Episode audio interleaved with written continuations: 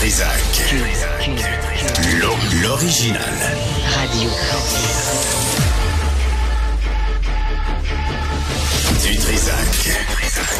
Votre plaisir coupable. Cube Radio.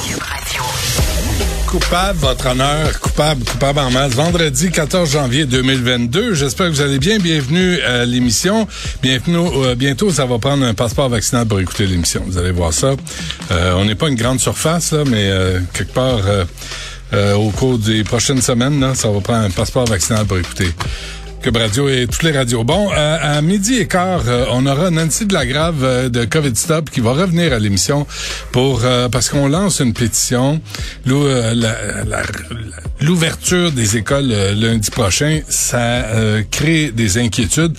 On va lui demander lesquelles et pourquoi. Ça, c'est à midi et quart. Aussi, à 11h15, on aura Sophie Charret qui est conceptrice et chef recherchiste de l'Escroc. C'est un documentaire et euh, ça raconte l'histoire de Vincent Lacroix et l'affaire Norbourg. Euh, c'est, j'ai vu les deux premiers épisodes. C'est vraiment vraiment intéressant.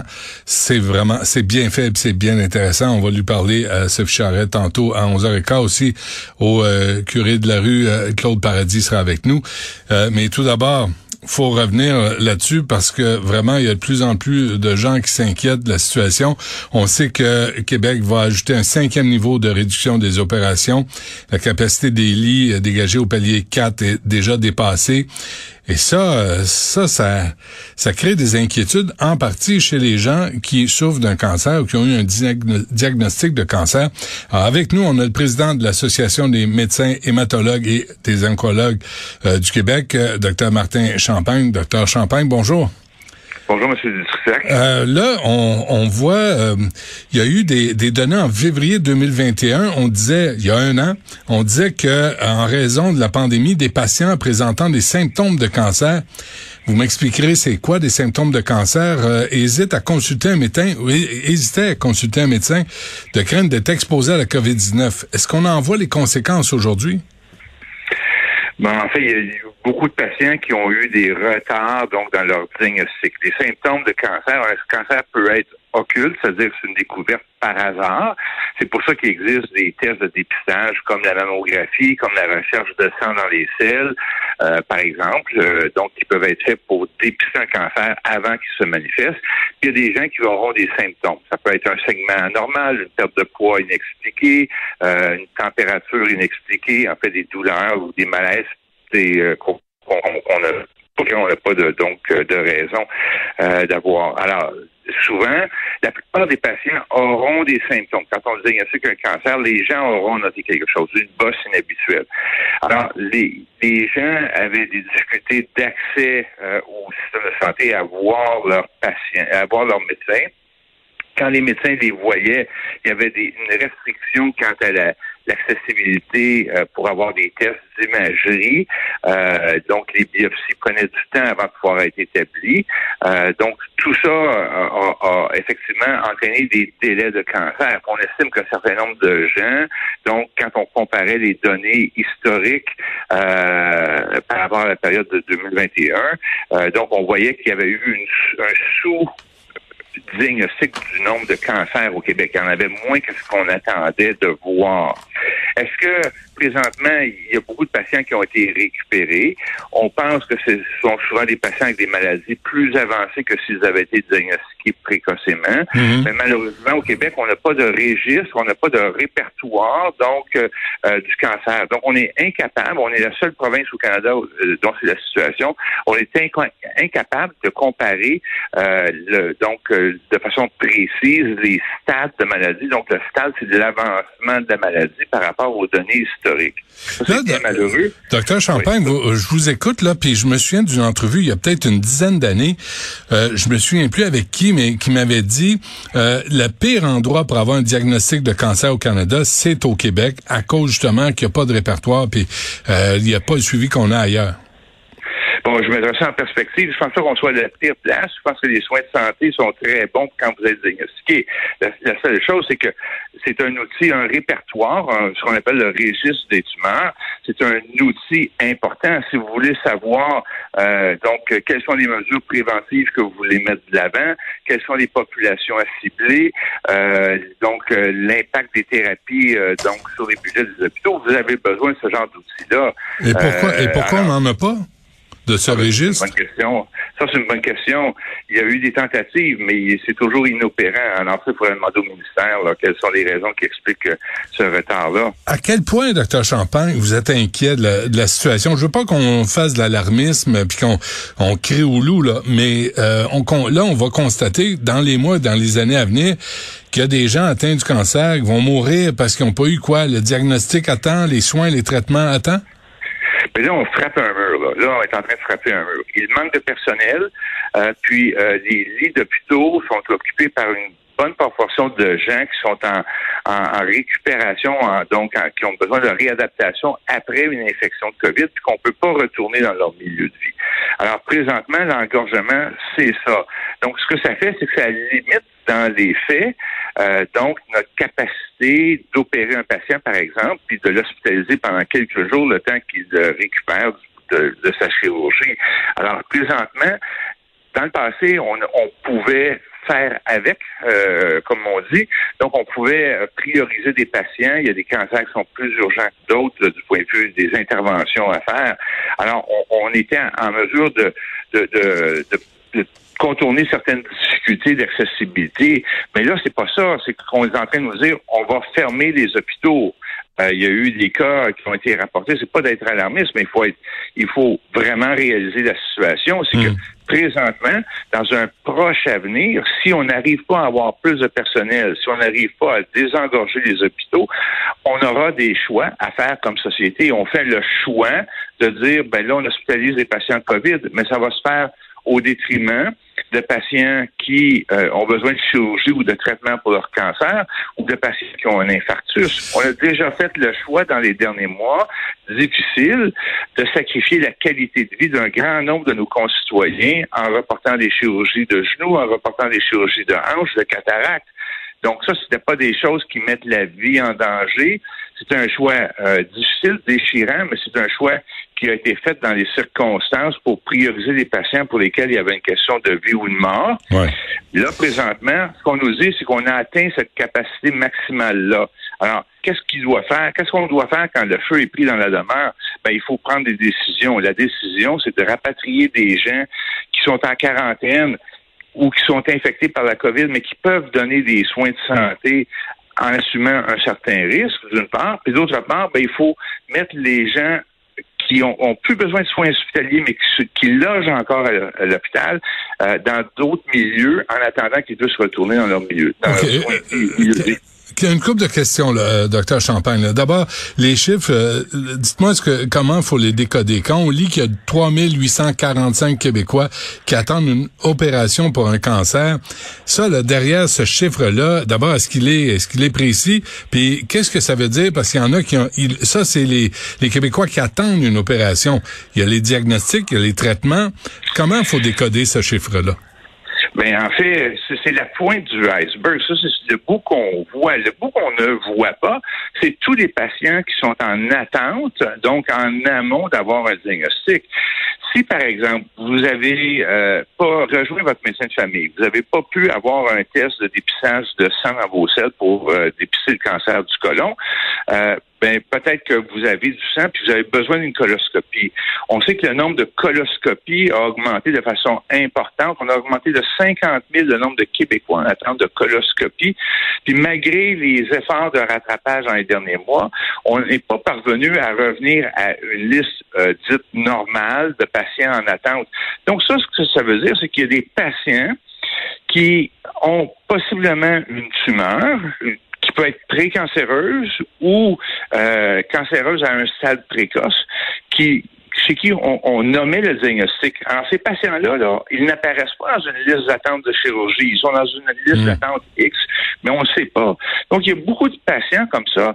Si vous avez eu euh, euh, euh, on a trouvé euh, un, un, une tache sur votre poumon au rayon X, on vous a demandé un scan, mais que la capacité d'avoir des scans est réduite parce que il y a trop de patients malades, puis quand il y a des patients qui ont la COVID, ça retarde tout le processus, donc à l'hôpital. Ben, peut-être que vous avez un cancer qui commence, mais vous n'apparaissez sur aucune liste parce que vous êtes dans l'attente des imageries qui vont compléter le bilan. Mais êtes-vous capable d'extrapoler sur le 3845 Québécois qui attendent une opération? Est-ce que ça veut dire qu'il y a 15 000 Québécois ou 20 000? Est-ce qu'on a une idée du nombre de Québécois qui sont touchés par le cancer et qui n'ont pas les soins appropriés? Non, mais il y a un an, le ministère avait produit des chiffres sur euh, le nombre de coloscopies et il y avait plusieurs centaines de Québécois qui euh, aurait euh, été porteur d'un cancer du côlon non diagnostiqué selon les estimés que le ministère avait fournis à ce moment-là. Alors, on peut, on peut croire que c'est le cas dans plusieurs choses. Puis l'expérience sur le terrain, encore une fois, on n'a pas de registre pour comparer, mais ce qu'on voit, c'est des gens qui se présentent avec des cancers qui nous apparaissent, à nous, les oncologues, à des stades plus avancés de maladie hmm. que ce qu'on voit d'habitude. Donc, euh, c'est l'expérience terrain. OK, devant l'urgence de la situation, là, parce que là, docteur Champagne, là, on, je, vous entends, là, puis je pense que vous, vous restez dans les normes de ce qui est ce qui est vrai puis de ce qui est réaliste comme situation. Êtes-vous d'accord avec les mesures coercitives envers les non-vaccinés? Est-ce qu'on devrait en faire plus? Parce qu'à un moment donné, faut arrêter de tolérer cette situation-là. Ben, je pense qu'il faut que tout le monde, on, demeure prudent. Euh, la COVID, est, présentement, l'épidémie, elle est euh, très contagieuse. Puis ce qu'on voit, c'est que l'Omicron, euh, qui est la, très grande majorité, pour pouvoir dire la totalité des cas que l'on voit au Québec, est certainement mieux, euh, euh, j'allais dire, tolérée, euh, une maladie plus bénigne chez les gens qui sont vaccinés. La majorité des gens qui sont en soins intensifs sont des gens qui n'ont pas été vaccinés.